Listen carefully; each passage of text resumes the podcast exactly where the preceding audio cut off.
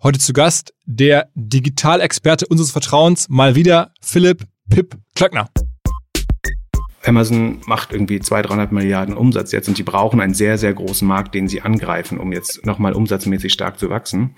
Und ich glaube, der Markt wird, wenn es irgendwas sein wird, dann wird es einerseits der Advertising-Markt sein. Ähm, das heißt, dass sie äh, ein großes Großteil von Google und Facebook Revenue angreifen, aber vor allen Dingen äh, sich das, das TV äh, Revenue zu Amazon rüberholen wollen. Und gleichzeitig glaube ich, dass das Konzept einer Marke im Universum von Amazon eigentlich gar keinen Sinn machen kann. Das ist, ähm, Jeff Bezos will Produkte so günstig wie möglich an, an Kunden verkaufen.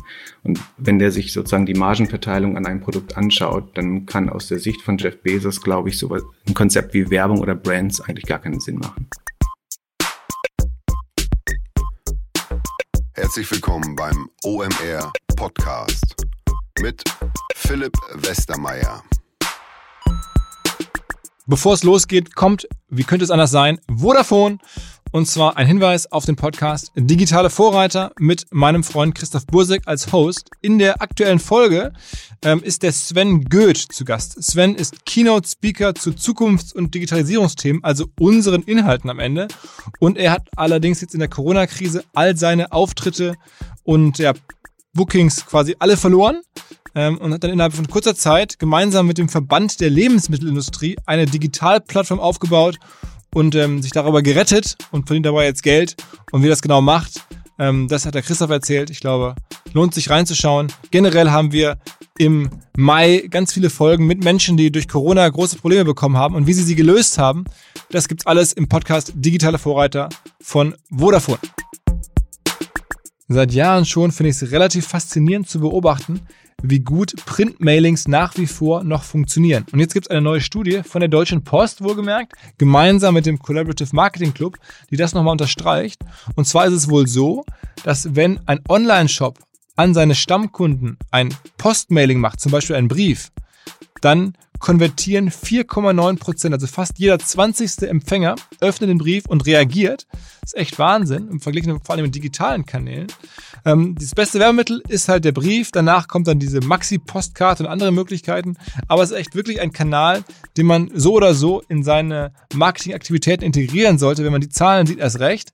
Wer mehr dazu hören möchte, kann das tun im Rahmen unserer digitalen Masterclasses am 18. Juni spricht auch der Dirk Görz, der Vice President Dialog Marketing bei der Deutschen Post. Direkt um 9 Uhr am 18.06. stellt er alle Ergebnisse dieser Studie vor. Unter anderem haben teilgenommen 41 Online-Shops, die bislang noch gar kein oder sehr wenig Print-Mailings zur Kundenansprache eingesetzt haben. Sieht man halt die Resultate auch von denen. Ich glaube, es ist wirklich sehr interessant. Wer die Studie vorab anschauen möchte, die gibt es auch unter cmc-studie.de.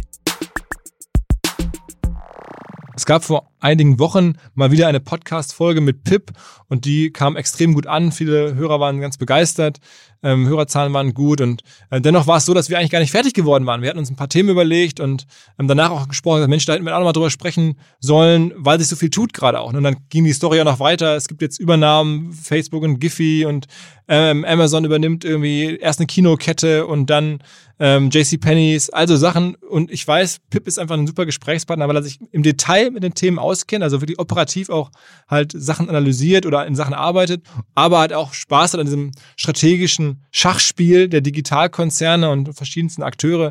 Ähm, und weil er das sehr konzentriert und sehr klar ähm, formulieren kann.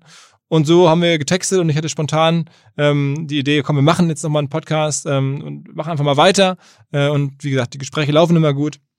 In dem Sinne freue ich mich, dass wir diesmal telefoniert haben. Ähm, ganz frisch heute Morgen erst mal wieder richtig digital Content äh, at heart und damit direkt rein in den Podcast. Was? Moin Pip. Moin Moin aus Berlin. ähm, wir haben letztes Mal gesprochen über die Google-Zahlen. Da hattest du erwartet, dass die Quartalzahlen von Google ähm, nicht so gut sein würden, wie sie jetzt sind. Was ist da los? Ist das Wachstum doch so stark? Genau, die sind gar nicht so schlecht, also insgesamt in den Erwartungen äh, der Analysten. Ähm, können wir anfangen mit den Sachen, die, die absolut positiv sind.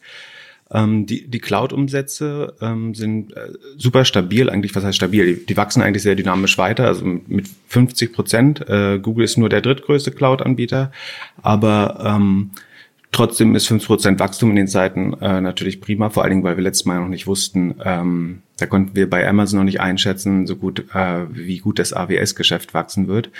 Jetzt hat sich aber so ein bisschen unsere Vermutung von damals bewahrheitet, dass vielleicht die Neukunden-Sales ein bisschen leiden, dass die Inanspruchnahme der Cloud-Produkte aber eigentlich äh, weiter dynamisch äh, wächst. Das heißt, das Cloud-Geschäft sieht weiterhin super solide aus. Ähm, auch YouTube, was ja so, so ein bisschen den, der neue Horizont äh, von, von des Google-Wachstums ist, wächst sehr dynamisch weiter mit äh, 33 Prozent, hat das Wachstum sogar beschleunigt. Da fragt man sich jetzt, wie, wie kann das eigentlich wachsen in Zeiten von fallenden Werbepreisen? Also YouTube ist ja 100 Prozent werbeabhängig. Ähm, das ist natürlich auch dann die, die mehr in Anspruchnahme. Also dadurch, dass einfach mehr YouTube geschaut wird. Ne? Wer bei YouTube wirbt, der baut ja so ein bisschen das wirtschaftliche Rückgrat der Verschwörungstheoretiker. Und wenn jetzt alle äh, KenFM auf Dauerschleife hören, ähm, dann kommt es natürlich zu einfach äh, mehr in Anspruchnahme und äh, dadurch auch mehr Umsatz. Also am Ende die Konsequenz aus mehr Medienkonsum während Corona ist dann halt auch entsprechend mehr YouTube am Ende einfach. Ne? Genau, und äh, YouTube ist natürlich ein super Werbekanal äh, und äh, ich glaube, man, man muss da auch werben, man sollte auch werben, aber man, man darf seinen YouTube Sales Rep auch mal fragen, wie man verhindern kann, dass man äh, bestimmte Kanäle äh, damit fördert. Ja, genau. Ja. Und dann das, das Spannende äh, und wo ich ja skeptisch war, das ist natürlich das klassische Search-Geschäft, was immer noch einen Großteil des Google-Geschäfts ausmacht. Ähm, und das ist im Durchschnitt mit 8,7 Prozent noch gewachsen. Jetzt muss man aber wissen, dass natürlich Januar und Februar eigentlich noch überhaupt nicht von Corona ähm, beeinträchtigt waren. Und die sind wahrscheinlich so weiter mit 15, 16 Prozent gewachsen. Und wenn man dann den Durchschnitt bildet, also 9 mal 3, das ist 27, dann zieht man 2 mal 16 ab.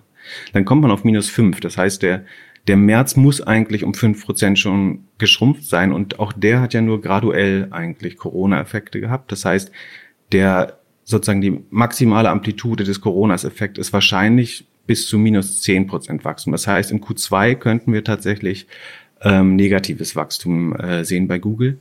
Das wird jetzt nicht so weit gehen, dass sie kein Geld mehr verdienen. Also ich glaube, die werden äh, ihr, normalerweise haben die so 9 Milliarden Operating Income. Das wird davon jetzt nicht komplett äh, konsumiert sein, aber es wird, könnte sich schon halbieren weil Google natürlich die, die Kosten auch schlecht flexibilisieren kann. Ne? Die Googles Kosten sind hauptsächlich äh, Data Center und Engineers und ich glaube, die werden jetzt nicht Leute auf die Straße setzen. Deswegen, da gibt es einen Hiring-Stop. Äh, das führt natürlich so ein bisschen zu einem Nettoverlust an Arbeitskräften. Aber insgesamt wird ein Großteil, glaube ich, des Operating Incomes äh, von Google ähm, im zweiten Quartal wegfallen würde ich vermuten. Also und bleibt spannend zu sehen, vor allem, weil du ja letztes Mal erzählt hast, wer, wer das nicht gehört hat, kann gerne nochmal nachhören. Vor ein paar Wochen die, die Ausgabe. Da hast du ja auch ein bisschen erklärt, warum du so auch fundamental jetzt mittel- und langfristig Google-Skeptiker bist. Ne? Also müssen wir jetzt nicht nachholen hier, aber da hast du generell ein bisschen äh, sagt, Mensch, ja, die reizen das schon extrem gut aus bislang und sehr viel mehr Luft ist da möglicherweise gar nicht. Ähm, aber warten wir es mal ab. Also spannende Entwicklung. Google-Zahlen. Anderes Thema, das ich dich auch noch, ähm, oder wo ich gesehen habe, dass du da auch ein bisschen zu was gepostet hast und was dich, glaube ich, ein bisschen beschäftigt hat, ist, ähm, bei Facebook gab es die Giphy. Übernahme. Ähm, haben wir auch selber darüber geschrieben bei omr.com, bei meinem Kollege Roland, ähm, längeren Beitrag zu gemacht. Ähm, großes Thema. Was glaubst du, was steckt dahinter? Warum kauft Facebook Giphy auf einmal nach all den Jahren für 400 Millionen? Genau, Giphy ist ja eigentlich eine Bibliothek von animierten GIFs, ne? Äh, sehr populär, äh, insbesondere in der Millennial-Generation, aber ähm, auch sonst äh, wird das so ein bisschen die neue Art, äh, kurz und prägnant zu kommunizieren, indem man einfach äh, ein animiertes GIF äh, postet, um seine Aussage äh, zu unterstreichen.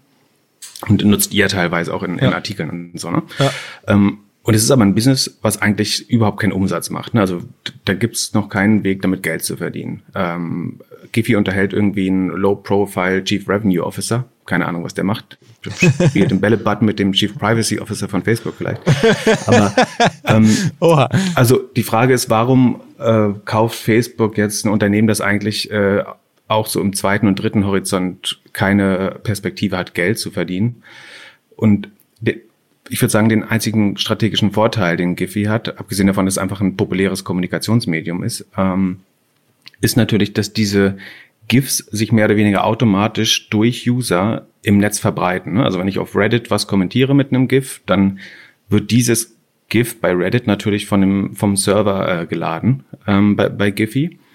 Und durch die Verbreitung der GIFs verbreitet sich automatisch natürlich auch eine Tracking-Möglichkeit. Ne? Das muss man ein bisschen verstehen, wie, wie Tracking funktioniert. Und Ähm, da spricht man ja wörtlich von, von sogenannten Tracking-Pixeln. Das sind kleine, transparente 1x1-Pixel, die dann entweder ein Webbeacon oder Cookie äh, in den Browser hochladen können des Nutzers oder wo einfach auch über einen Server-Request gewisse Sachen äh, getrackt werden können. Und wir bereiten uns ja auch gerade alle so ein bisschen auf eine Cookie-less World vor äh, und haben ganz doll Angst davor. Und se selbst nur mit dem Request kann ich schon relativ viel äh, oder relativ gut den, den User verfolgen.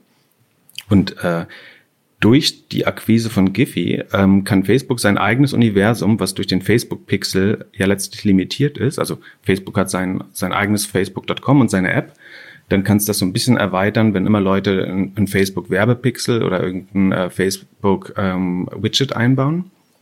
Und ähm, dazu kommt äh, dann jetzt eben ein weiteres, weiteres Universum, wo eben diese Giphy-Pixel drauf sind. Theoretisch könnte Google jetzt diese Daten nutzen, um noch besser zu verstehen, welche Inhalte Nutzer äh, konsumieren, welchen GIFs sie ausgesetzt werden. Also äh, das, das sagt ja durchaus was über einen Nutzer, mhm. ob ich jetzt ein GIF von Obama oder Alex äh, Ocasio-Cortez sehe oder eine Südstaatenflagge oder Ryan Gosling. Ne? Mhm. Dann, zusammen mit den Daten, die Facebook schon hat, können sie da eigentlich sehr gut äh, User profilieren. Mhm. Ähm, und das, das Spannende ist und was so ein bisschen ähm, entla ent, entlarvend ist ähm, oder offenbarend ist, dass die erste Handlung, die der neu geheierte Chief äh, Security Officer bei Zoom gemacht hat, ist ähm, die, die Giphy-Bibliothek aus, aus der Zoom-App, also einer Videoconferencing-App, äh, erstmal auszuschließen auf unbestimmte Zeit. Ähm, da fragt man sich jetzt, warum, das ist besonders spannend, weil, weil der selber von Facebook kommt. Das heißt, der war vorher Chief Security Officer bei Facebook, ähm, ist jetzt bei Zoom und die erste Amtshandlung, die er macht, äh, wenn Facebook Giphy akquiriert, ist dass er sofort weiß, er muss das jetzt aus äh, Zoom rausschmeißen. Krass. Das okay. ent, ent, äh, offenbart so ein bisschen die mögliche Strategie von Facebook äh, hinter der Akquise von Giphy. Mhm, und mhm. wa warum man bereit ist, dafür 400 Millionen zu zahlen, wenn eigentlich kein Revenue-Modell dahinter stehen kann. Wenn man auch sagen muss, 400 Millionen ist natürlich für, für Facebook Kleingeld. Ähm, aber okay, trotzdem, ne? irgendwie Sinn machen wir es trotzdem. Ähm, ein bisschen, ein bisschen, also wir haben jetzt so viele Transaktionen und so viel Entwicklung in der, in der, in der Tech-Welt. Ich gehe mal alle einfach jetzt so durch und höre mal kurz bei dir rein. Eine okay. ein bisschen, also auch eine, ja, fast schon opportunistische äh, Transaktion, wo man auch dachte, was denn da los ist jetzt bei Amazon. Die haben jetzt was ganz anderes gemacht, äh, nichts Digitales gekauft, sondern irgendwie das ganze Geschäft von JC Penney, so einem großen, ähm, ja, Händler, also Retail-Händler, aber mit echten Läden, riesengroßes Unternehmen, aber schon seit Jahrzehnten so immer an der Grenze zur, ähm, ja, zu wirtschaftlichen Problemen oder auch in wirtschaftlichen Problemen. Jetzt mit Corona scheinbar ähm, war es dann ganz vorbei und dann hat jetzt Amazon gesagt, okay, dann kaufen wir sozusagen die nächste große Store-Chain. Ja, ähm, das klingt auf den ersten Blick erstmal nicht logisch. Ne? Also warum soll Amazon, also JCPenney ist eine, eine Store-Chain, wie du sagst, im weitesten Sinne ein Department Store, also ein Kaufhaus, ähm, größtenteils fokussiert auf Textilien, ähm, hatte relativ große Objekte, typischerweise in Malls oder großen Gewerbegebieten. Ähm, und diese ganze Branche, also wir haben schon ja Barney's, Sears, Neiman Marcus pleite gehen sehen, äh, jetzt ist JC Penley dran. Und das sind jetzt keinesfalls Corona-Effekte, warum die pleite gehen, sondern das war einfach eine Branche im sogenannten Structural Decline, also die irgendwie schon totgeweiht war und um fünf bis zehn Prozent äh, Umsatzverluste jedes Jahr verbuchen musste. Ähm, und warum sollte Amazon jetzt sich ausgerechnet in diese toxische, toxische Umgebung von, von Malls, die ja wie ich letztes Mal gesagt habe, eh so ein bisschen im Untergang geweiht sind oder umkippen könnten. Warum sollte Google sich da jetzt, äh, Entschuldigung, Amazon sich da jetzt einnisten und ausgerechnet dieses äh, System künstlich mit lebensverlängernden Maßnahmen mhm. versehen, indem sie da als Ankermieter ähm, einspringen? Ähm, Dazu muss man sagen, also es wird so ein bisschen spekuliert, ne, ob Amazon Teile oder das ganze Unternehmen, also oder nur bestimmte sozusagen Assets äh, sich da rauskaufen möchte.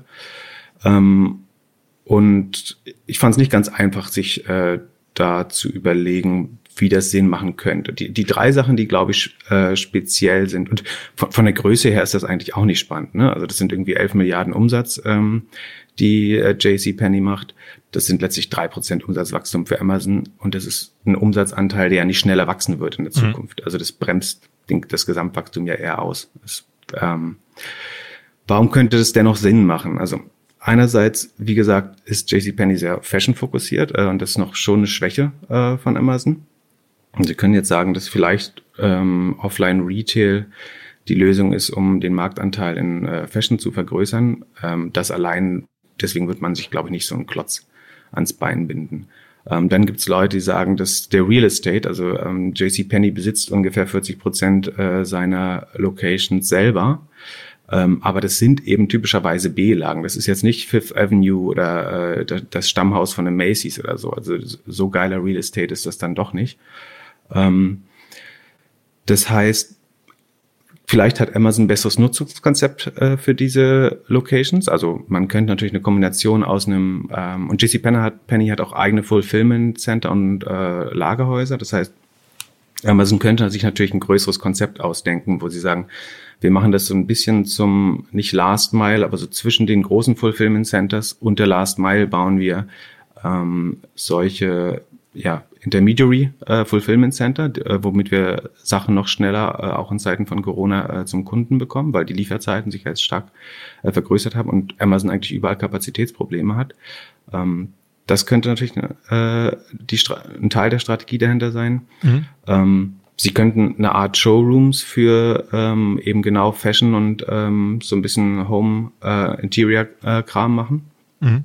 Ähm, und was ich glaube, was im Zweifel noch am meisten Sinn macht. Und dazu muss man verstehen, was Spezielles äh, an JCPenney, abgesehen von den relativ großen äh, Stores, ist, die haben mit Abstand den höchsten Eigenmarkenanteil im Retail. Also ähm, 50 Prozent des Umsatzes wird da mit Eigenmarken gemacht. Also Private Label auf Englisch. Ähm, das ist eben die Gut- und Billigbutter im, äh, im, im Edeka oder die, die Clockhouse Jeans bei C&A oder Quechua Kalenji bei, bei Decathlon. Eigenmarken sind von daher spannend, weil es eigentlich ein Win-Win für Consumer und Retailer ist. Also der Consumer kriegt äh, ein besseres Preis-Leistungs-Verhältnis. Der ähm, Retailer hat trotzdem eine bessere Marke, äh, mhm. Marge, Entschuldigung. Das heißt, äh, verdient relativ mehr und ja, die, die Marge der Marke wird einfach äh, ausgeixt eigentlich. Ähm, und außerdem bekommt der Retailer gegenüber den Marken mehr Verhandlungsmacht. Und äh, ich glaube, das ist schon spannend für Amazon, weil im Moment ist der Eigenmarkenanteil von Amazon noch, noch relativ klein, aber wächst sehr schnell. Also es gibt einen gewissen strategischen Fokus auf Eigenmarken. Und es passt eigentlich auch gut in, in die größere Amazon-Strategie, äh, insbesondere die Handlungs, äh, die Verhandlungsmacht gegenüber Marken äh, zu verbessern, weil man natürlich sagen kann, wenn man seine eigene Rucksackmarke hat, dass man dann eher irgendwie einen Deuter oder Lowe sagen kann, wenn ihr uns nicht bessere Preise gibt, dann müssen wir euch auch nicht auf mhm. der Plattform haben. Und ich glaube, ähm, viele Leute sagen, Amazon killt den Retail. Und ich glaube tatsächlich äh, ist die Strategie, oder ich meine, das ist so offensichtlich, dass es nicht wert ist, dafür Zeit zu verlieren gerade. Aber ähm, tatsächlich, glaube ich, will Amazon äh, Marken insgesamt äh, verkrüppeln. Das würde jetzt aber zu weit führen, das ist ein anderer Podcast. Also ich glaube, das könnte ein spannender äh, Bestandteil an diesem Deal sein, dass äh, Google sich Expertise bei Handelsmarken sichert, ähm, aber auch eigene ähm, mehr Handelsmarken dann über diese Locations verkauft. Und es könnte dann vielleicht so aussehen, dass, also ich glaube, was wird nicht passieren? JC Penney wird nicht so, äh, was man Going Concern nennt, also einfach sozusagen nach der Insolvenz weitergeführt von Amazon. Ich glaube, mhm. die, die Marke wird ganz sicher sterben. Äh, vielleicht wird Amazon sich, Amazon sich da mit einem Showroom für Handelsmarken und Eigenmarken einnisten. Das könnte dann eigentlich so aussehen wie ein äh, Uniqlo, äh, sagen wir mal fälschlicherweise. Ich glaube, mhm. Uniqlo heißt, ne? Uniqlo, genau, ja. Mhm. genau. Ähm, also sehr basic äh, Sachen mit einer äh, hohen Marge ähm, werden dann so äh, dargestellt, könnten vielleicht sogar so shoppable werden wie bei, bei äh, in den Amazon äh, Go Stores, wo man äh, vielleicht keinen keinen Kassierer mehr hat. Ähm, und das war ja auch die Strategie bei Whole Foods, muss man sagen. Ne? Mhm. Wenn man Whole Foods von vor zwei Jahren mit jetzt vergleicht, dann ist der Eigenmarkenanteil sehr stark gestiegen, seit, äh, seit Amazon da reingekommen ist. Okay. Das heißt, hm? Genau. Also vielleicht eine Mischung zwischen ähm, Showroom, äh, Eigenmarkenkonzept und vielleicht ähm, teilen Sie die Locations darauf, dass wir sagen, wir machen da so eine Amazon Mini Mall draus. Also da, da kommt ein bisschen Whole Foods rein, ein bisschen ähm, Fashion Private Label und außerdem nutzen wir das noch als Curbside Pickup äh, und äh, Distribution Center für Amazon Flex äh, für die eigene Logistik. Okay. Aber auf jeden Fall schon krass, was alles passiert. Ne? Ich meine, letztes Mal hast du ja spekuliert, Amazon geht so gut auch auch am Ende tatsächlich dank Corona, äh, dass sie irgendwelche Frachtflugzeuge kaufen von, von insolventen Fluglinien. Das stattdessen, das haben sie noch nicht gemacht, vielleicht kommt das ja noch. Jetzt haben sie JC Pennings, vorher hatten sie diese Kinokette gekauft, eine AMC, also eine große Kinokette in den USA. Hat mich auch überrascht, irgendwie, warum die jetzt nun Kinos, äh, Kinokette, äh, dass ich dazu nehmen, aber hast du da eine Logik zu? Ähm, ja, ich, glaube, das äh, ist ein Thema für einen extra Podcast. Das würde wahrscheinlich zweit schon, aber äh, einfach gesagt, glaube bin ich mir relativ sicher, dass Amazon äh, fast umsonst, zumindest für Prime-Mitglieder, äh, Kino anbieten wird. Es werden entweder die Amazon Originals sein oder sogar äh, normale Filme. Ich glaube, Amazon hat ein großes Interesse daran, äh, dass Menschen überall Zeit verbringen, nur nicht vor dem Fernseher. Ähm, wow, wow, das wäre natürlich ein krasser Move. Kino umsonst dank Amazon mit Amazon Prime. Wow. Genau. Und so, so als kleiner Teaser, wenn man es in Verbindung bringt mit der Markenstrategie, muss man sich mal klar machen, wo Marken eigentlich aufgebaut werden im Moment und das hauptsächlich im Fernsehen.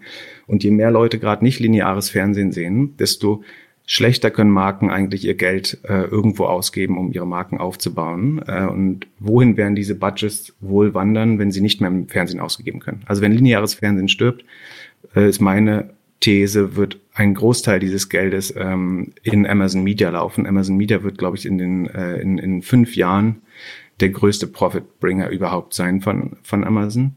Ähm, weil einfach ein Großteil der FMCG-Werbebudgets dorthin wandern müssten, weil einfach alle anderen Kanäle ähm, sterben. Deswegen, ähm, viele Leute behaupten, im Amazon Prime hilft Amazon mehr Produkte zu verkaufen, weil sie irgendwie eigene Produkte dort bewerben können. Daran glaube ich nicht. Ich glaube, Amazon will einfach nur, dass Leute nicht Fernseh gucken, also nicht Werbung konsumieren. Und ähm, Amazon macht irgendwie 200, 300 Milliarden Umsatz jetzt und die brauchen einen sehr, sehr großen Markt, den sie angreifen, um jetzt nochmal umsatzmäßig stark zu wachsen.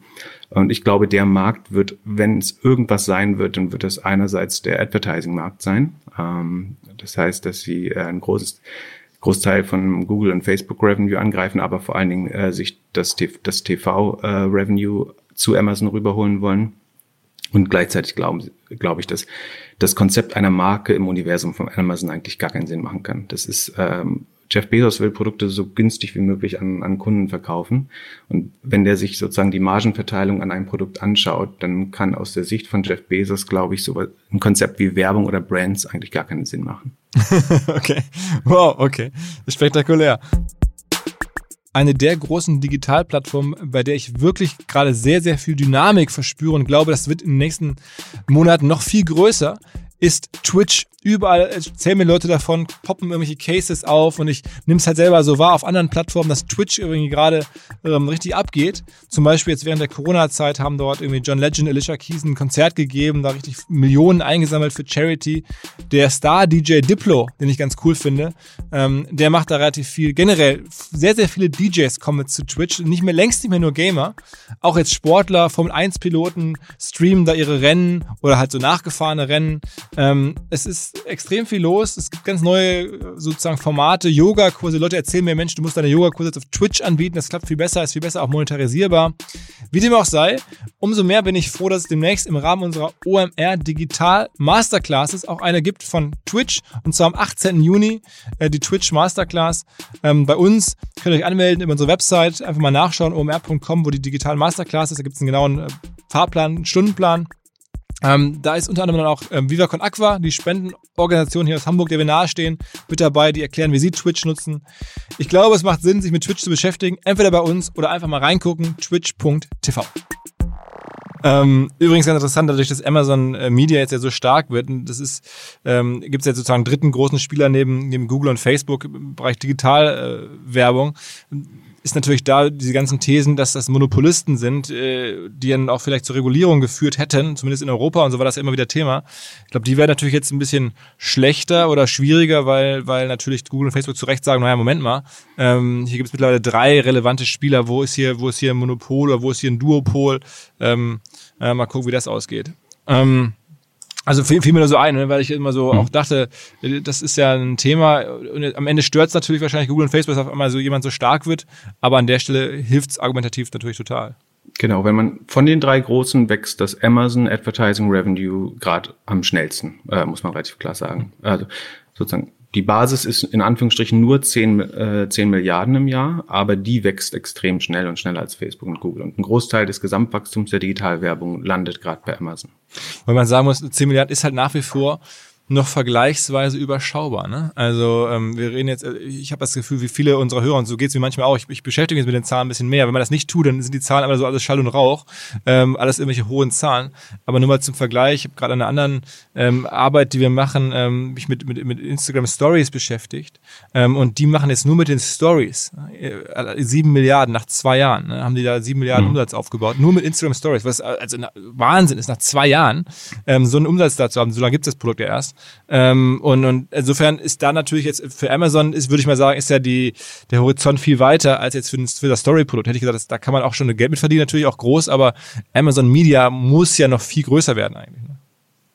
Genau, absolut. Die haben noch äh, viel Wachstum vor sich. Aber man, man sieht das ja auch noch gar nicht so viel integriert äh, in das Produkt, glaube ich. Und ähm, am Ende wird ein Teil davon sichtbar sein, ein Teil werden aber auch äh, WKZs und eventuell Placements sein, die man gar nicht sieht. Ne? Also in, in der herkömmlichen Markenwelt, da ist ein Großteil der wo der FMCG sein Geld ausgibt, natürlich auch, wo das Regal im Supermarkt steht. Ja. Äh, und auch, auch das fällt dann ja weg, wenn, wenn der Offline-Retail so ein bisschen schwächer wird und äh, TV schwächer wird. Ähm, wo ist bei Amazon der Platz, wo ich dafür sorgen kann, dass eben jeder äh, irgendwie die, die Landliebe äh, Butter sieht oder so. Ne?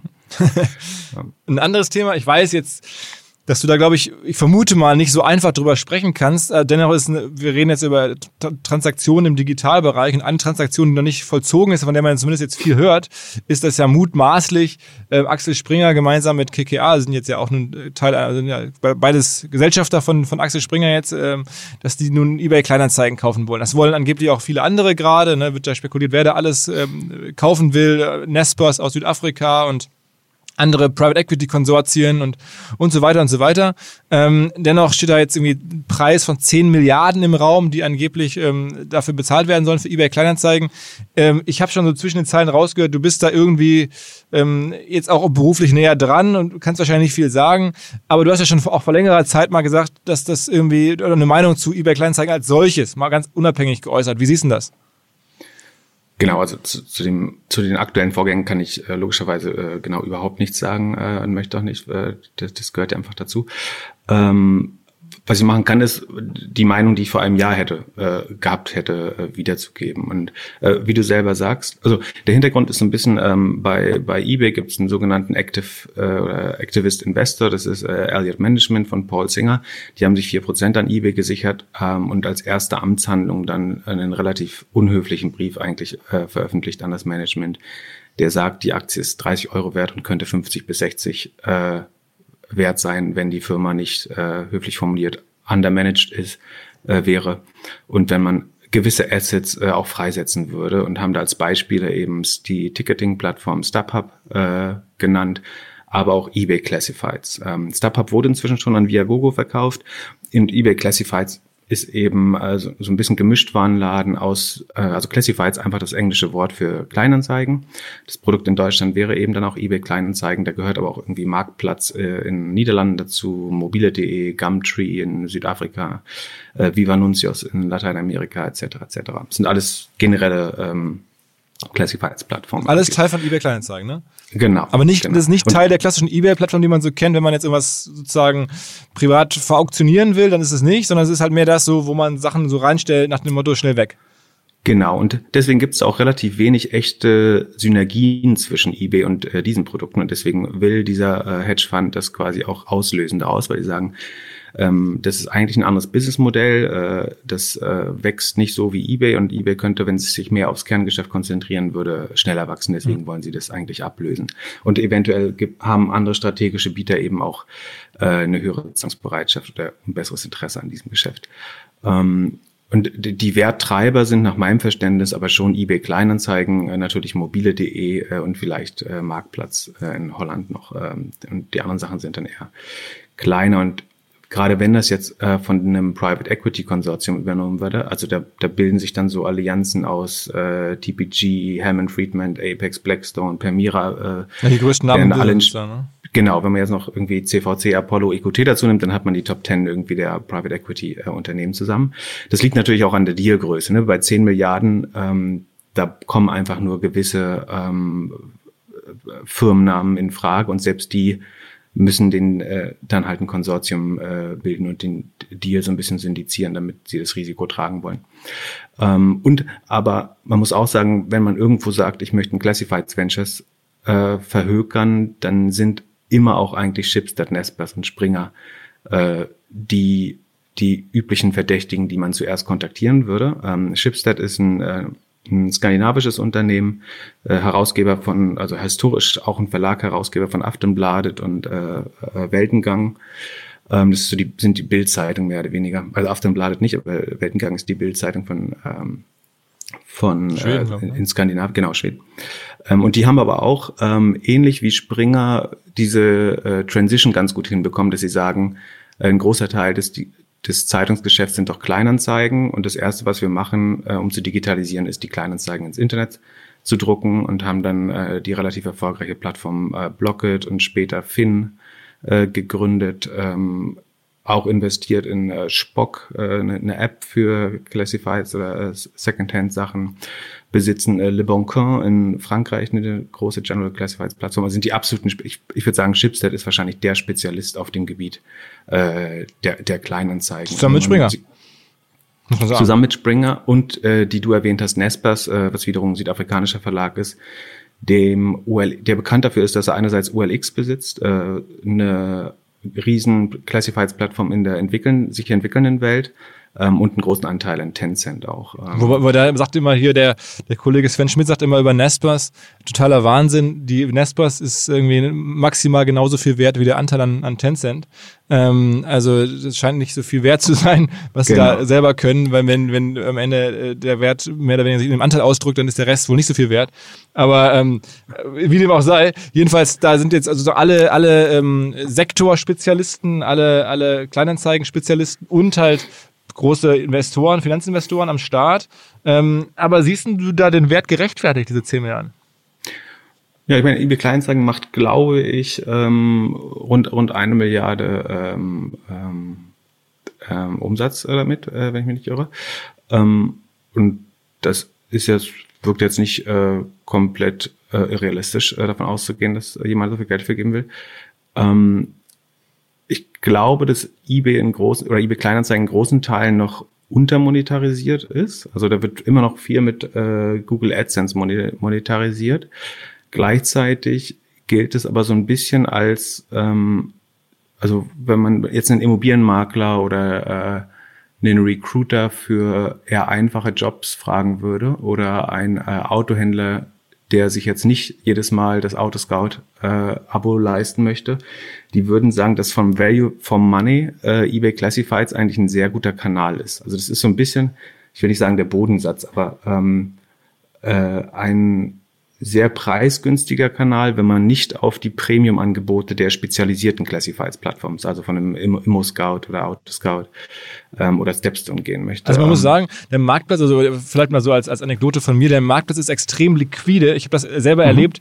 Wir haben ja mal vor Jahren, bis heute pachten wir in Hamburg eine kleine Sporthalle, ähm, weil ich da selber mal Fußball gespielt habe, hin und her. Am Ende haben wir da vermieten wir da Hallenzeiten in einer Sporthalle in der, in der Hamburg Innenstadt und haben dann so eine Website gebaut und dachten, okay, jetzt pushen wir das bei Facebook und machen Google-Anzeigen auf Sporthalle in Hamburg mieten und sowas. Hat alles so Medium gut funktioniert oder teilweise gar nicht, weil Sporthalle, so heißt ja auch eine Konzertlocation in Hamburg, dann haben alle gedacht, das wäre diese Sporthalle, aber ne, also da mussten wir Turnhalle schreiben, hat dann keiner nachgesucht. Also es war, war nicht so einfach, irgendwie diese Hallenzeiten am Anfang wegzubekommen und dann haben wir auch Flugzettel bei umliegenden Mietern gemacht. Okay, aber was als Digitalkanal für diese blöden Hallenzeiten in der Sporthalle am besten geklappt hat, war, die Sporthalle bei eBay Kleinanzeigen einzutragen und zu sagen, ihr könnt hier Hallenzeiten mieten. Und das hat irgendwie eine, bei uns eine Kollegin, äh, damals glaube ich Praktikantin, sich ausgedacht und gesagt, Mensch, wir tragen es mal bei eBay Kleinanzeigen ein, weil das war für sie ganz normal. Wäre ich nicht drauf gekommen. Und zack, waren mega viel Nachfragen da nach Hallenzeiten in der Turnhalle, wo ich total baff war. Also wie groß die Nachfrage und die Aufmerksamkeit für diesen Kanal ist. Echt, echt erstaunlich. Kann, kann ich nur bestätigen. Also ich nutze das regelmäßig zum Entrümpeln meiner Wohnung. Also wenn ich äh, Dinge, die gefühlt keinen Wert mehr haben oder die ich mich nicht trauen würde, wirklich zu verkaufen, stelle ich die halt für fünf oder einen symbolischen Euro bei eBay Kleinanzeigen ein. Und nach fünf Minuten haben drei Leute geschrieben, die das einfach abholen möchten. Also die, was, wie du sagst, die Liquidität äh, und die Reichweite dieser Plattform äh, ist wirklich enorm. Und es ist natürlich prinzipiell äh, auch eine Bedrohung für viele Classifieds-Konzepte, weil die immer die Angst haben müssen, dass eBay irgendwann upmarket geht und ähm, dann eben doch den professionelleren Part äh, mit der Reichweite äh, versucht äh, anzugreifen. Wobei sich eBay Kleinanzeigen eben explizit diese, diese Sales-Armee, die ein spezialisierter Classifieds-Dienst hätte, äh, immer, die leisten sie sich halt explizit nicht. Ne? Das heißt, es ist ein Self-Service-Model, das ähm, bedingt so ein bisschen die, die Untermonetarisierung, gleichzeitig sind die Kosten auch übersichtlich. Wenn das jetzt jemand äh, kauft, der vielleicht schon die, die Sales-Leute in einem gewissen Vertical hat, für den kann das natürlich spannend sein, diese Reichweite dann teuer einfach mitzuverkaufen und so ein bisschen exklusiver ähm, zu gestalten. Das könnte ich mir vorstellen, dass das Sinn macht äh, für einige der Beteiligten.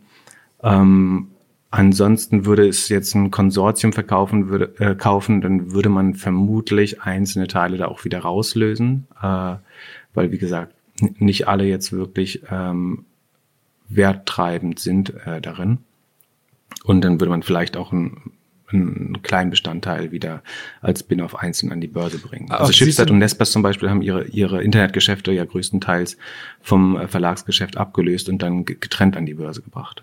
Aber man muss jetzt nochmal sagen, ich meine, Springer ist jetzt ja nach dieser ganzen KKA-Sache, da war ja so sechs Milliarden dann die Bewertung, für die dann KKA da rein ist. Vorher war Springer ein bisschen weniger wert. Jetzt reden wir von zehn Milliarden Kaufpreis. Also es wäre schon wirklich eine riesen Geschichte für Springer, sich da zu beteiligen. Und es ist schon sehr, sehr viel Geld in der, in der deutschen Digitalwelt, sagen wir mal so. Ähm, und es hat auch irgendwie, finde ich, so, so, so schon auch viele Risiken. Ne? Also ich meine, auf der anderen Seite sagt man ja so, wenn du einmal einen Marktplatz aufgebaut hast, den kannst du kaum mehr kaputt machen, äh, weil das so, ne, so, so stark ist, wenn beide Seiten funktionieren, was soll da passieren? Ähm, aber es gibt halt sehr viel Bewegung, auch bei anderen Playern. Ähm, digital ist generell sehr, sehr dynamisch und dann so viel Geld in die Hand zu nehmen, zumindest aus Sicht von Springer so viel Geld. Ähm, und ich hätte immer gesagt, man kann jetzt auch spannende andere Sachen machen, wenn man bereit ist, so viel Geld in die Hand zu nehmen. Keine Ahnung, jetzt ich spinne mal rum, hätte ich jetzt gesagt, guck mal, früher, bis vor ein paar Wochen, war hier eine, eine Lieblingszimmer von mir, Eventveranstalter, aber auch Ticketing, Marktplatz am Ende, ähm, CTS Eventim. Ne? Aus meiner Sicht eine super Firma, war bis vor kurzem sechs Milliarden wert ist jetzt irgendwie noch dreieinhalb Milliarden wert wegen der ganzen Corona-Thematik und der Live-Events, die nicht mehr da sind. Aber die werden ja wiederkommen und die haben ja vor allem auch Technologie, sind eigentlich eine, eine klassische Digitalfirma mit ihrem Ticketing-Produkt.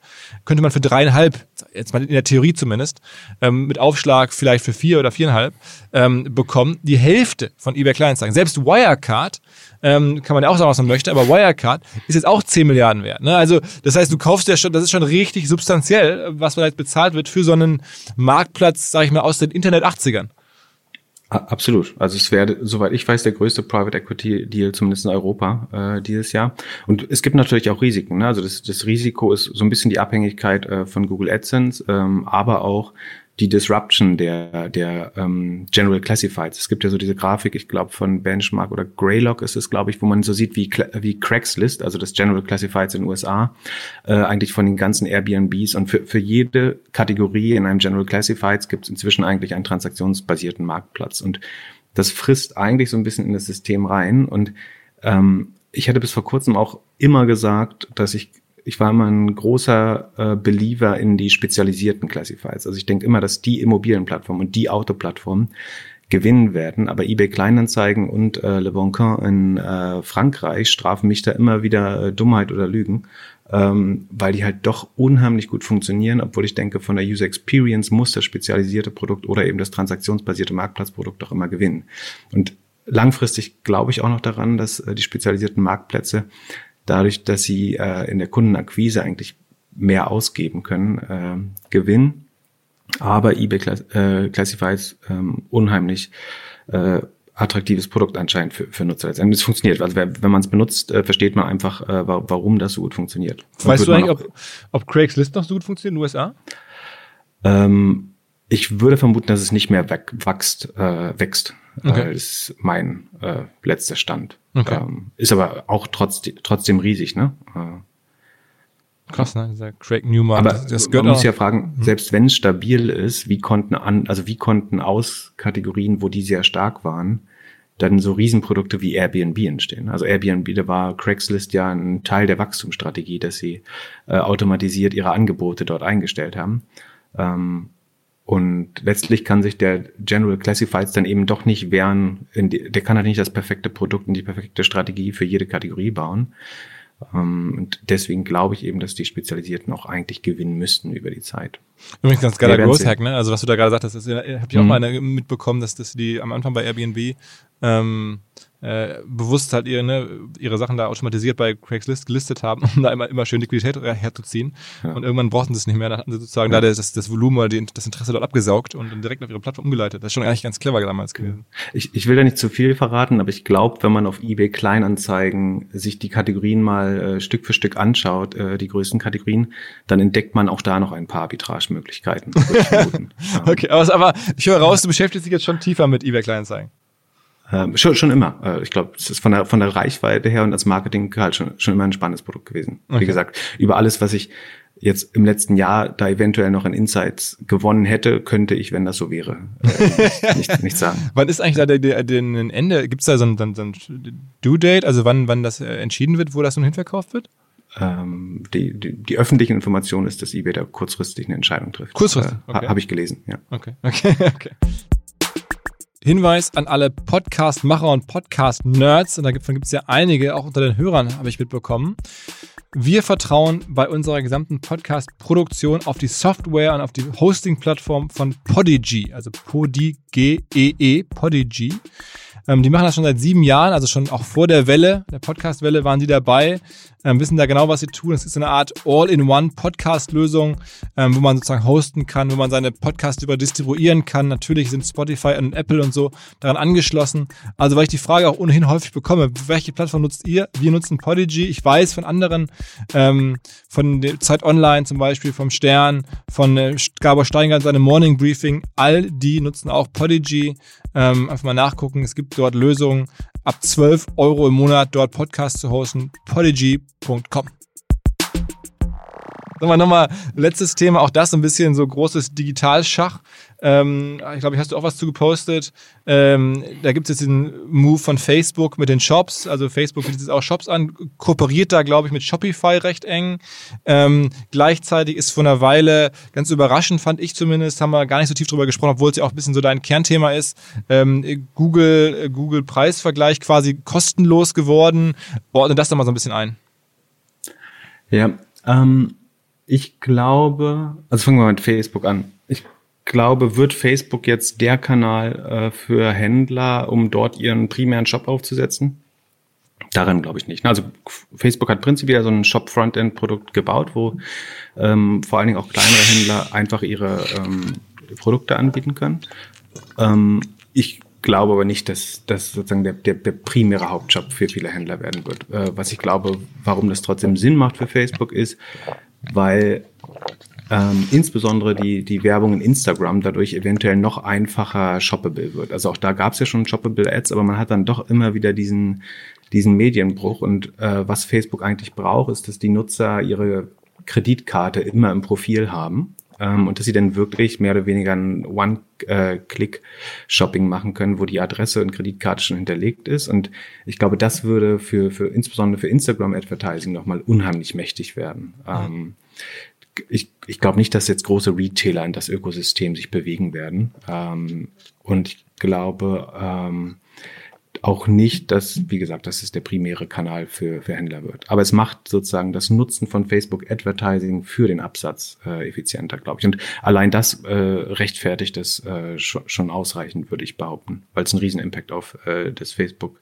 Advertising Revenue letztlich hat, wenn sie diesen Medien. Das kennen wir alle, ne? wenn wir bei, bei Instagram so durchscrollen, dann gibt's irgendwie den englischen Schlafanzug oder die äh, Filz Sneaker oder was, was immer man sich da kauft. Ähm, und dann bricht man aber doch ab, weil man dann zu der Seite weitergeleitet wird und dann ist die, die Experience doch irgendwie clunky und äh, zu viel, ja, dieser, dieser Medienbruch verhindert, glaube ich, äh, unheimlich viele Käufe, die theoretisch möglich wären, weil Impulse löst Instagram ja schon sehr gut aus, um was zu kaufen. Und wenn man das so mehr streamlinen kann, ist das, äh, kann das, glaube ich, sehr spannend werden.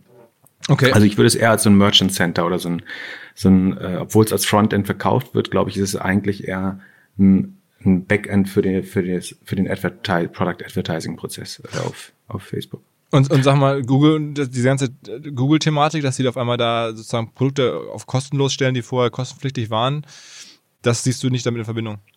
Ähm, das würde ich eigentlich als wirklich einen sehr verzweifelten Move von Google sehen, die absolut natürlich sehen, dass sie in der Product Search gegen Amazon verlieren. Ne? Also es fangen schon mehr Produktsuchen auf Amazon an als auf Google inzwischen. Und ähm, das, das Google Product Search Produkt hat nie wirklich abgehoben, ähm, selbst sozusagen durch die, ähm, ich unterstelle jetzt mal ungerechte Bevorteilung äh, im, in der horizontalen Suche hat sich nie so eine wirkliche Liebe der User für das ähm, Google Shopping Produkt ähm, in, herausgestellt oder entwickelt. Ähm, mhm. also es gibt immer noch niemand, der jetzt freiwillig auf den Shopping-Tab klingt oder eine verschwindend kleine Zahl von Nutzern nutzt diesen Shopping-Tab aktiv, sondern in der Regel wird der gesamte Produkttraffic von Google eben durch die Integration in der horizontalen Suche mhm. ähm, erreicht. Und ähm, was Google jetzt eigentlich macht, ist sich letztmalig nochmal wie ein normales äh, Venture zu verhalten. Also ein Shipstead, wenn, wenn die nochmal einen Aggregator für Shopping bauen würden, dann würden die die ersten drei Jahre, da gibt's immer so ein, äh, die, die ähm, weisen das in ihren Investmentpräsentationen auch immer sehr gut aus. Da gibt's eine sogenannte Investmentphase. Da liste ich eigentlich jeden for free, weil ähm, wenn ich regelmäßig Marktplätze baue, dann weiß ich eigentlich, dass der Magnet für den Demand, für die User ist das Inventory. Das heißt, ich brauche gar nicht erst anfangen, irgendeinen Marktplatz zu bauen, wenn ich nicht ausreichend groß Inventory habe, weil das ist eigentlich was, was, was die User anzieht. Um, ähm, und was Google jetzt macht, ist, glaube ich, dass sie versuchen, beim, beim Inventar nochmal deutlich zuzulegen und äh, das Produkt dadurch so ein bisschen interessanter zu machen für Nutzer. Gleichzeitig rekrutieren sie aber auch die nächste Generation von, von Bietern in dem AdWords-System damit natürlich, weil auch wenn, wenn ich mich da jetzt als, Kost, als Shop kostenlos listen lasse, dann sollte ich mich nicht der Illusion hin, hingeben, dass der jetzt Unmengen von Traffic bekomme, weil ähm, die, die Product Placements in den horizontalen in der horizontalen Suche oder auch eben was oben steht äh, in Google Shopping ist weiterhin natürlich äh, vom Auktionssystem getrieben. Ähm, und letztlich kann ich natürlich unheimlich viel Inventar erstmal onboarden äh, damit und damit einerseits ein bisschen Nutzen für User schaffen, andererseits äh, neue Bieter rekrutieren. Weil es aber nicht mehr kostet, weil das jetzt kostenlos ist. Genau. Was früher hätte man, hätte man eine Blockade gehabt, weil die ganzen Inventar Einsteller sozusagen hätten dafür bezahlen müssen, dann wären es weniger gewesen. Ja. Genau. Und früher war das Problem auch, wenn, wenn man äh, Dinge kostenlos macht, dann kümmern sich die Leute nicht ausreichend. Das heißt, der Shop würde nicht seine Verfügbarkeit aktualisieren, der Shop würde seine Lieferzeiten nicht korrekt angeben, etc. Oder seine, äh, ja, wie viel er auf Lager hat und so weiter. Oder vielleicht nicht mal den Preis regelmäßig aktualisieren. Und inzwischen ähm, ver vermutet man halt, dass die Shops, die da mitmachen, verzweifelt genug sind, äh, das vernünftig zu pflegen. Und äh, die Corona-Zeit ist natürlich so äh, immer ein super Moment, um sowas dann als PR-Stand zu verkaufen und sagen, das ist jetzt nicht unser letzter Shot at Shopping, sondern das ist eben die, die Hilfe für die Small and Medium Enterprises in Amerika und was weiß ich. Ne? Und so verkauft ja jeder, also sei es Shopify oder Facebook oder Google, die verkaufen äh, das ja alles so, als würden sie jetzt dem äh, Mom-and-Pop-Shop helfen wollen damit. Ähm, ich glaube, dass jeder nochmal versucht, einen letzten Schuss abzugeben, um Amazon so ein bisschen im Wachstum zu begrenzen. Wie siehst du, wie siehst du eigentlich die Zukunft von Shopify? Also, weil ich hab, bin ja jetzt auch demnächst ähm, zum Gespräch verabredet mit dem, mit dem ähm, Gründer und dem Deutschen von, von Shopify. Ähm, wie siehst denn du, oder, da, also was, was würdest du ihn fragen und äh, wie, wie äh, siehst du so die, die Rolle? Muss man ja sagen, also auch Shopify für alle, die jetzt nicht so tief drin sind, das ist von einem Deutschen gegründet, eine Digitalfirma, aber ich glaube mittlerweile 80, 90 Milliarden, muss ich mal nachgucken, wert geworden, auch in Corona-Zeit immer richtig gestiegen. Also für eine, Deu also ist ja keine deutsche Firma, aber für eine so halbdeutsche Firma natürlich ungeheuerlich, ist schon fast auf SAP-Niveau. Ähm, also so weit ab von allem, ne? auch wir haben ja gerade über, über Springer und, und eBay Kleinanzeigen gesprochen, deutlich, deutlich andere Dimension nochmal. Shopify das spielt in der Weltliga mit. Ähm, wie, wie siehst du die? Ja, absolut beeindruckende Entwicklung. Und da, ich, da muss ich auch gestehen, ich habe da furchtbar falsch gelegen, ähm, ähm, weil ich dachte, das Problem von Shopify müsste, das würde ich, das wäre wahrscheinlich eine Frage äh, an, an den Tobi Lüttke, wie, wie man das lösen kann. Ich würde vermuten, das Problem ist, dass der typische Shopify-Händler ist wahrscheinlich äh, entweder ein kleiner irgendwie Handcraft-Shop oder ein Dropshipper, der halt äh, Sachen in China einkauft und mehr oder weniger automatisiert ähm, dann eben über das Shopify äh, Frontend dann mit Face, typischerweise mit Facebook oder Instagram Werbung verkauft. Ähm, das ist wirklich so einfach, dass jeder von uns das machen könnte. Also man, es, es geht so weit, dass man sich ein Plugin oder Add-on von Shopify dazuladen kann. Das heißt Oberlow. Damit kann ich mir eigentlich auf Alibaba aussuchen, welche Produkte. Also ich kann, kann im Sommer sagen, ich möchte jetzt äh, Badetiere haben und dann suche ich mir irgendwie ein Einhorn und ein Krokodil und klicke mir das so zusammen. Ich sehe da den Einkaufspreis in China, einen vorgeschlagenen Verkaufspreis und ich klicke mir einfach meinen Shop äh, zusammen. Ich muss den, den Produzenten nicht treffen. Ich muss mache da keine QA, sondern ich, ich source mir quasi vollkommen digital bei Alibaba Produkte und kann sie online stellen. Dann muss ich nur noch das Marketing bei Facebook machen. Das ist auch, was die Shopify-Shops, glaube ich, am besten ähm, können. Und das Problem, was ich sehe, ist, dass man natürlich so eine natürliche Churn, Churn hat. Ne? Also ähm, da, da poppen dann immer mal wieder neue Kunden auf oder eine große Menge von äh, Glücksrittern oder auch wirklich Hustlern, die äh, da diese Shops bauen. Und entweder, wenn die super erfolgreich sind, dann glaube ich, würde ich vermuten, dass sie zu groß werden und aus der aus der Lösung Shopify eigentlich rauswachsen und dann äh, sich ein, entweder selbst ein Shopsystem bauen oder in eine größere Lösung migrieren. Oder aber zwei Drittel würde ich vermuten, ähm, verschwinden auch einfach aus dem Markt über die Zeit, weil sie es einfach nicht hinbekommen, äh, effizient Werbung einzukaufen bei Facebook. Und äh, die, die Frage ist schon so ein bisschen, wie schafft Shopify das trotzdem so dynamisch äh, weiterhin zu wachsen und wie schafft es eigentlich dieses Ökosystem so, so erfolgreich zu bleiben äh, langfristig, dass, dass immer wieder neue Händler rekrutiert werden können, ähm, die dann doch relevante Umsätze über Shopify machen. Und ähm, das geht so weit, dass äh, einige Sh Shortseller äh, da sogar ein Pyramidensystem unterstellen und, und sagen, da, da werden Leute auf YouTube geworben mit kündige deinen Job und werd Shopify Affiliate und äh, werd so Millionär, ähm, was dann äh, wirklich auch in eine komplizierte so Herbalife-Ecke fast äh, geht, wo, wo es gefährlich werden kann. Ähm, und ich meine, das Spannende, was, gehen wir mal zum Positiven. Das, das, Spannende an Shopify ist sicher, dass jeder bei uns schon mal wahrscheinlich bei Shopify bestellt hat, ohne es mitzubekommen. Ja, also es ist, äh, die haben nicht den Anspruch, dass der Kunde erkennt, was Shopify ist oder nicht, sondern sie, sie lassen dem Merchant eben den Freiraum, so auszusehen, wie er gern möchte und sich so zu branden, wie er möchte. Und ich, das ist halt ein, ein echter, eine echte Plattform und keine, die jetzt versucht, zumindest noch nicht, ähm, die, die Merchants äh, irgendwie zu übervorteilen. Und das macht es natürlich äh, unheimlich wertvoll für, für Nutzer und Merchants. Ähm, und wird das jetzt ein echter Amazon-Konkurrent? Also es konkurriert natürlich um das Haushaltsbudget äh, der Nutzer. Ich denke aber schon, dass ich sehe jetzt nicht, dass irgendwie große Marken auf Shopify umsteigen oder dass Händler Multimarken-Shops auf Shopify-Basis bauen. Ich glaube, Shopify wird größtenteils immer sehr spezialisierte Produkte sein, also äh, Direct-to-Consumer-Marken oder relativ einfache in China gesourcete Produkte, die halt von, von Dropshippern dann äh, in der westlichen Welt über Shopify weiterverkaufen wird. Ähm, das heißt, vielleicht wird sich so ein bisschen so eine Dichotomie zwischen Shopify und Amazon äh, entwickeln. Aber ist schon ähm, auch so extrem viel wert. Ne? Da muss man sagen, dass die jetzt noch richtig, also wenn man sich die Zahlen so anschaut, dann ist es schon schon weiter Weg, jetzt ähm, noch, noch weiter zu wachsen, ne?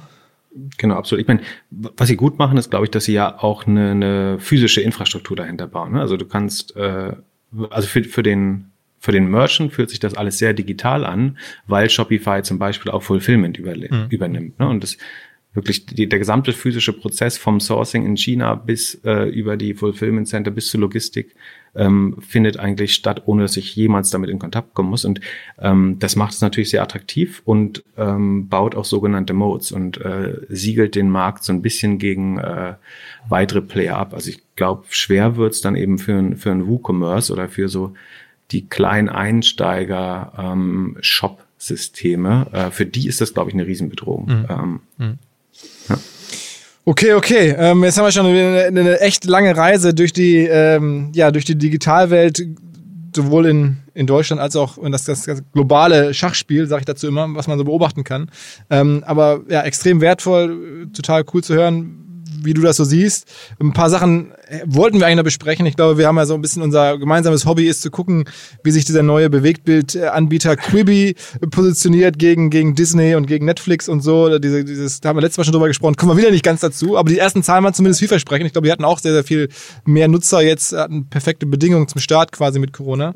Ähm, wir wollten über Podcast-Plattformen sprechen, müssen wir uns das nächste Mal wieder aufnehmen, wo wir beide, äh, glaube ich, überrascht waren, dass es auf einmal so viele Podcast-Plattformen jetzt gibt, abseits von, von iTunes und Spotify. Was, wahrscheinlich so einfach sein dürfte, die aufzubauen. Ähm, aber gucken wir mal. Genau, schauen wir uns zunächst mal an. Genau, genau. ja, ich danke dir, ähm, dass, du, dass, du, dass du Bock hattest mal wieder. Ähm, und wir beobachten mal wahrscheinlich beim nächsten Mal dann auch ähm, ein Recap dann auf die Transaktion vielleicht von eBay Kleinanzeigen. Mal gucken, wie das dann ausgegangen ist, wenn es bis dahin ausgegangen ist. Also es gibt irgendwie sicherlich demnächst wieder Grund zu sprechen und ich hoffe, dass die Reaktionen auch wieder jetzt so sind, dass die Leute sagen, okay, ähm, das möchte man von Pip eingeordnet bekommen, weil den möchte ich mal wieder hören. Äh, in dem Sinne, ähm, erstmal vielen Dank nach Berlin. Sehr gern, bis bald, ciao, ciao. Alles klar, tschüss, tschüss. Es ist wieder Zeit für meinen Lieblingshinweis. Ein letztes Mal diesen Hinweis hat mir mein Kollege Chris gerade zugerufen.